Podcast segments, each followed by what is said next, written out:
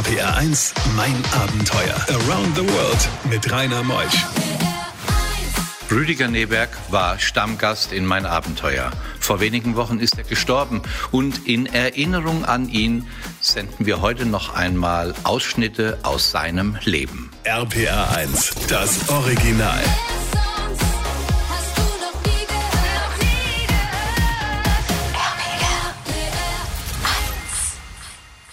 RPR 1, mein Abenteuer mit Rainer Meutsch. Rüdiger ist heute Morgen zu Gast. 30 Jahre mein Abenteuer heißt auch eigentlich 30 Jahre Rüdiger Neberg. Obwohl du machst ja schon seit 50 Jahren Abenteuer, hast über 30 Bücher geschrieben und liebst die Menschen, die auf unserem Kontinent leben. Du hast deine Stiftung Target. Sie ist eine Initiative zur Verhinderung von weiblicher Genitalverstümmelung. Das Reisen. Wir hatten ja kurz vor Weihnachten schon darüber berichtet, über die Indianer. Aber es gibt ja wirklich noch Indianerstämme, wo du warst, äh, außerhalb von den Yanomamis. Ja, die Yanomami erhielten aufgrund internationalen Drucks im Jahre 2000 einen akzeptablen Frieden. Damals hatte ich eine Reisepartnerin, Christina Haferkamp aus Kiel, die hat das dann weiter betreut, aber nun herrscht äh, relativer Frieden. Und äh, um nicht ganz mich vom Urwald zu entfernen, habe ich mit meiner Frau Annette ein anderes kleines Volk betreut. Das hat in dem äh, Zusammenhang auch ein Schutzgebiet bekommen. Sie heißen Wayapi, leben auch an der Nordgrenze zu Französisch-Guayana. Und äh, die hatten aber keine medizinische Versorgung. Und weil sowohl Annette wie auch ich Indianer-Freaks und Regenwald-Freaks sind, haben wir denen inzwischen eine wunderschöne Klinik in den Wald gebaut.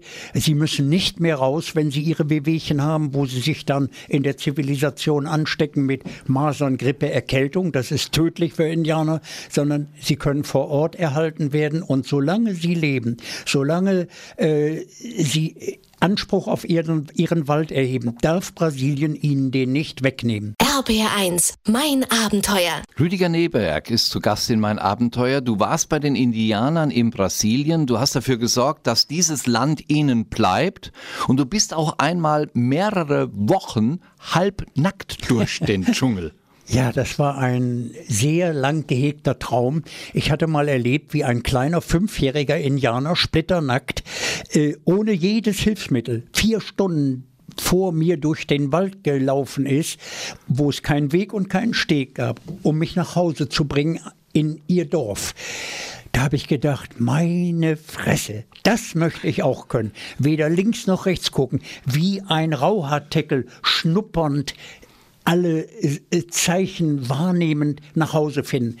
Und äh, ehe ich zu alt wurde und das vielleicht nicht mehr könnte, habe ich das dann vor ein paar Jahren realisiert. Ein Hubschrauber hat mich nur mit Badehose bekleidet, allerdings auch mit dem Fotoapparat ausgerüstet in den Wald gelassen. Und das erste Drama passierte schon bei der Landung. Von oben hatte die Fläche, wo ich landete, so gut ausgesehen, Gebüsch. Aber das war wie Stachelbeeren. Und ich schwank am Seil hin und her und riss mir die Beine auf. Ich blutete wie Schweinchen bei der Schlachtung. Die Insekten stürzten sich darüber. Noch in Deutschland, als ich nach drei Wochen aus dem Wald rausgefunden hatte, musste man mir die letzten Dassellarvenfliegen herausoperieren. Bei diesen Geschichten hält die Welt den Atem an. RBR1, mein Abenteuer mit Rainer Meutsch. Wie hast du denn Rüdiger Neberg damals im Dschungel eine Orientierung gefunden? Wo musstest du her? Wo war dein Ziel? Ja, ich hatte ja keinen Kompass, keine Karte, ich wusste nur Nordbrasilien. Aber es gibt eine äh, Möglichkeit, nach Hause zu finden. Es gibt ja überall Bäche, Flüsse, Ströme. Und wenn man einen kleinen Pinkelbach findet, man muss ihm nur folgen. Irgendwann wird er größer und noch größer. Ich bin den Flüssen gefolgt und die fließen alle in Nordbrasilien, in den Rio Negro, in den Amazonas. Ganz simpel. Und die wilden Tiere? Es gibt nur ein Tier, das mir überlegen wäre, das wäre der Jaguar. Und gegen den hatte ich mir sofort einen Knüppel abgebrochen und immer an die Bäume geschlagen, damit er wusste, da kommt wieder so einer, so ein Weißer. Jaguare meiden äh, Menschen normalerweise und alles andere äh, Schlangenfleisch, damit kenne ich mich gut aus. Man tritt laut auf den Boden, Schlangen hören ja nicht, die fühlen die Vibration und laufen weg, weil so ein Elefant wie ich ja nicht ihr Beutetier ist. Und äh, Gefährlich waren nur Knochenbrüche, Insekten, aber ich habe Glück gehabt und dem Glück habe ich immer vertraut. Und der Dschungel ist eher dicht? Ja, der ist dicht. Man kann oft nicht äh, weit gucken. Ne? Man muss dann schon weit in den Wald, wo es äh, Dauerschatten gibt. Da ist er ein paar Meter weit durchschaubar. Aber ich bin ja dann irgendwann immer den Flüssen gefolgt und stolpere irgendwann über eine Schilfpflanze. Die brach ab und schwamm weg. Ich dachte, hey, das ist ja wie Bambus. Äh, hab mir gleich zwei, drei solcher Halme abgeschlagen mit einer Steinaxt, die hatte ich mir gemacht, so ein Steinsplitter, und hab die eine Nacht unter Wasser gedrückt. Am anderen Tag schwamm das immer noch. Davon habe ich mir ein Floß gebaut und bin Suchi Suchi nach Hause gefahren. RPR1, mein Abenteuer Around the World. Die packendsten Stories von fünf Kontinenten. Um aufmerksam zu machen auf das Leid der Yanomami, der Indianer in Brasilien, bist du ja mal mit einem Baumstamm über den Atlantik. Ja. Wie geht das denn? Ich bin dreimal rübergefahren und man muss wissen, ich hatte Angst vor Wasser. Ich äh, bin immer seekrank und keine Ahnung von Seenavigation. Und das macht den Reiz einer Reise aus. Wenn man die Probleme kennt, die einen erwarten, damit begann immer meine Planung, bereitet man sich darauf vor.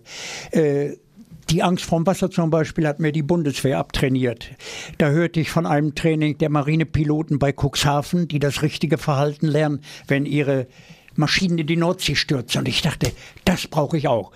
Denn wenn mein Tretboot gekentert wäre oder mein Baumstamm mit meiner kleinen Hütte drauf, hätte ich ähnliche Probleme. Und dann gurtet man sich an, wird maschinell ins Wasser gedrückt in der Halle. Das Wasser dröhnt durch die Bullaugen ins Innere. Man darf sich erst ausklinken, wenn das Cockpit voll ist. Und einmal passierte es, dass einer nicht wieder auftauchte von den Kollegen. Erst nach drei Minuten kam er so ganz gelangweilt aus seinem Bullauge, schwamm noch unter Wasser drei Runden um das Cockpit. Ich sagte zu den anderen, meine Fresse, was ist denn das für einer? Da guckten sie ihm so unter seinen Helm und meinen, da hätten wir uns ja fast denken können, das ist der Willi, das ist ein Kampfschwimmer. Die kommen aus Eckernförde, die sind alle so. Und da habe ich mich sofort bei den Kampfschwimmern gemeldet. Und die haben mir in einem Horrortraining meine Ängste zum Wasser in ganz neue Bahnen gelenkt. Als ich losfuhr mit meinen Booten, ich bin ja dreimal rüber, auch auf einem Bambusfloß, da war das, als hätte der Ozean Balken bekommen. Ich bin gar nicht gefahren, ich bin gewandert. Obwohl das Boot einmal umkippte, paar Tage vor Ankunft. Das waren alles keine Probleme. Selbst wenn es zerbrochen wäre bei Kollisionen, alles war schwimmfähig. Ich hätte mir das äh, zusammenbinden können mit verbliebenen Seilen. Und die Strömung ging darüber. Das hatte ich ja gelernt bei einem alten Kapitän, wann, von wo, welche Strömungen funktionieren. RPR 1. RPR 1, mein Abenteuer. Around the World mit Rainer Meusch. Rüdiger Neberg war Stammgast in mein Abenteuer. Vor wenigen Wochen ist er gestorben und in Erinnerung an ihn senden wir heute noch einmal Ausschnitte aus seinem Leben. RPR 1, das Original.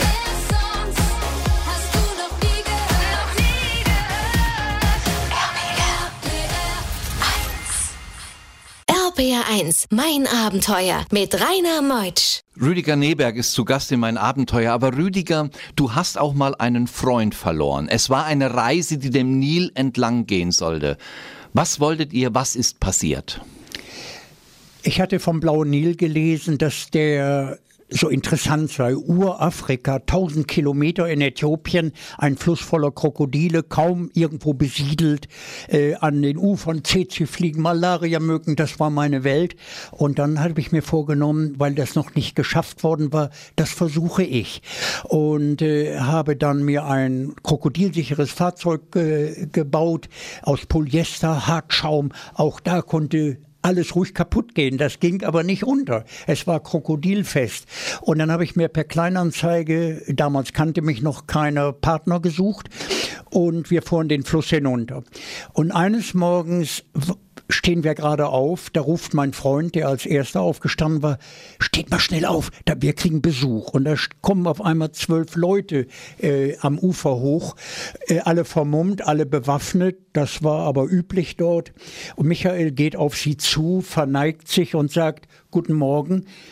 Da reißen die die Gewehre hoch, schießen, treffen ihn den Kopf und er war sofort tot. Wir anderen beiden, die wir noch acht Meter entfernt waren, ein Schweizer und ich, wir hatten in diesem ersten Moment nur Glück, dass wir nicht getroffen waren. Aber in dieser Tausendstel Sekunde merkt man, das war ernst, das war nicht zu vergleichen mit anderen Beschießungen, die wir schon erlebt hatten.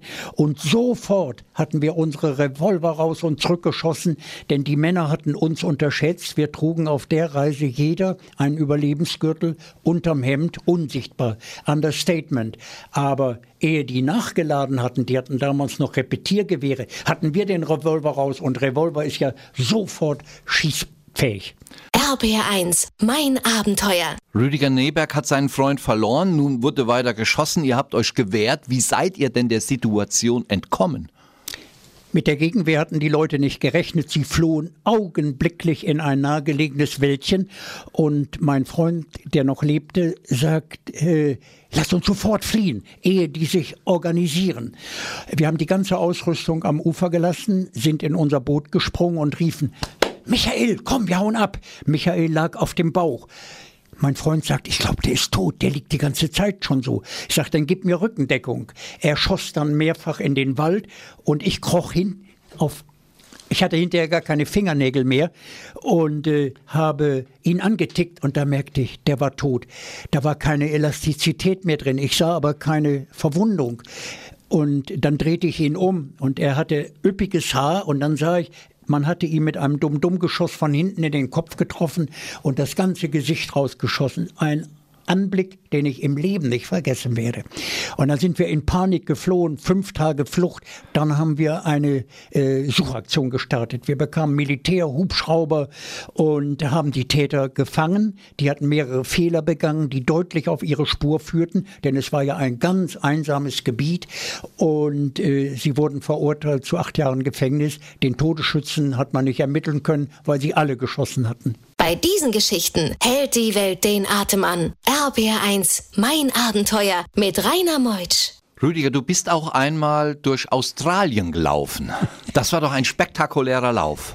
Es war für mich so ein wunderschöner Lauf, weil ich die Idee des australischen Fernsehens so toll fand, drei völlig verschiedene Menschen gegeneinander antreten zu lassen. 700 Kilometer durch die Wüste, jeder auf einem anderen Weg. Man hatte keinen Kontakt, aber man wurde äh, verfolgt von Fernsehleuten.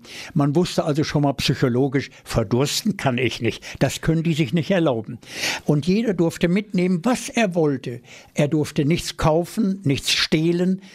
Das war die Bedingung. Und das Tolle war, der eine Teilnehmer, ein Ultramarathonläufer aus USA, der hatte schon 160 Marathonläufe gelaufen, Ultramarathon, das sind immer 160 Kilometer.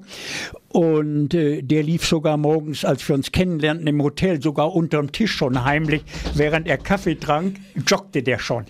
Der zweite und da hofften sich die Fernsehfuzis, dass er zunächst mit viel Kraft Kilometer schafft und dann zusammenbricht, weil er von Survival keine Ahnung hatte und sein Wasser mitschleppte. Ich war als Survivor eingeladen. Ich hatte mein Wasser in einem kleinen Wagen, eine Karre mit großen Rädern. Ich konnte meine 60 Liter am kleinen Finger hinterherziehen. Aber das Tolle war der dritte, ein Aboriginal. Der lief mit seinen Kenntnissen dadurch, gewöhnt an das Klima, der schwitzte nicht. Der, der kam an mit einer kleinen Leinentasche mit zwei Litern Wasser. Die Fernsehfuzis sagten, bist du wahnsinnig? Äh, äh, weißt du nicht, die, sagten sie zu mir, die stehen doch alle unter Naturschutz. Wenn der stirbt, ist die ganze Aktion äh, eine, eine, eine Scheitern. Und dann gaben sie ihm einen Rucksack, den hat er in der nächsten Nacht versteckt, dass ihn keiner wiederfand. Er ist mit seiner Handtasche da durchgelaufen. Und es war eine tolle Reise. Und drei Tage, vor, einen Tag vor Schluss, kommt einer der äh, Kameraleute an und sagt, Rüdiger, ich sag dir das im Vertrauen. Morgen kommt ihr Richtung Ziel. Der Alte sitzt da schon drei Tage und wartet auf euch. Da saß der da und wir kamen nun auch hin und dann sagten sie, die Fernsehleute, so, jetzt haben wir eine Idee. Lauft um die Wette. Sieben Kilometer noch. Wir sagten, wir können doch jetzt nicht gegen den alten Mann um die Wette laufen. Der war 75, muss man wissen. Der bestand nur aus Falten, aber die hielten ihn zusammen. Und dann sind wir, haben wir uns eingehakt und sind gemeinsam durchs Ziel. RPR1, mein Abenteuer Around the World. Die packendsten Stories von fünf Kontinenten. Rüdiger, dein Leben heute ist bestimmt von deiner Stiftung. Wir haben jetzt den letzten Talk. Target. Für was steht Target? Target ist Englisch, heißt Ziel und mein Ziel ist das Ende der weiblichen Genitalverstümmelung. Ein Nebenprojekt ist die Betreuung eines kleinen Indianervolkes im brasilianischen Regenwald. Wir haben uns vorgenommen, weibliche Genitalverstümmelung mit der Kraft und Ethik des Islam zu beenden, weil man dann 80 Prozent der täglich 8000 Opfer erreicht und weil die Religion es hinnimmt, dass man diese schlimme Tradition rechtfertigt mit dem Koran. Ich weiß, dass es nicht im Koran steht. Ich weiß genauso, dass es nicht in der Bibel steht, denn Christen verstümmeln in manchen Ländern auch. Aber die meisten Opfer sind Muslimas und darum eben mit dem Islam. Als uns alle deutschen Organisationen für komplett verrückt hielten, der Islam ist doch gar nicht dialogfähig, die schneiden dir den Hals durch, habe ich aufgrund meiner viel, viel anderen und besseren Erfahrungen äh, meine eigene Organisation gegründet und äh, wir haben damit nur offene Türen erlebt, offene Herzen, die Bereitschaft zuzuhören, umzudenken. Und dann kam es zu einem sensationellen Beschluss der höchsten Gelehrten der Welt in einer von uns organisierten Konferenz in der Azhar zu Kairo, vergleichbar mit dem Vatikan, wo man erklärte, weibliche Genitalverstümmelung ist mit, ist ein strafbares Verbrechen, das mit gegen höchste Werte des Islam verstößt. Wir dachten, jetzt ist der Job getan. Aber es war nicht getan. Man sprach nicht darüber. Das Tabu wirkte stärker als diese tolle Fatwa, dieses Rechtsgutachten. Dann haben wir die Konferenz dokumentiert in einem sogenannten goldenen Buch, eine Predigtvorlage für Imame. Unser Schirmherr der Konferenz, der Großmufti von Ägypten, Ali Juma, hat das Buch geehrt mit einem Vorwort. Wir verteilen es in Moscheen. Auch dort wieder, man spricht nicht darüber.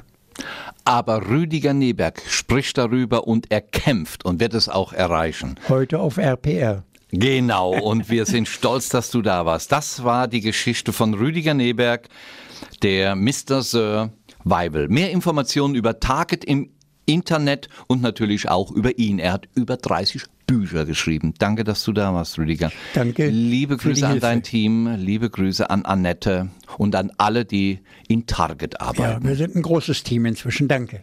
Wir hören uns wieder nächsten Sonntag. Tschüss, ich bin Rainer Meutsch.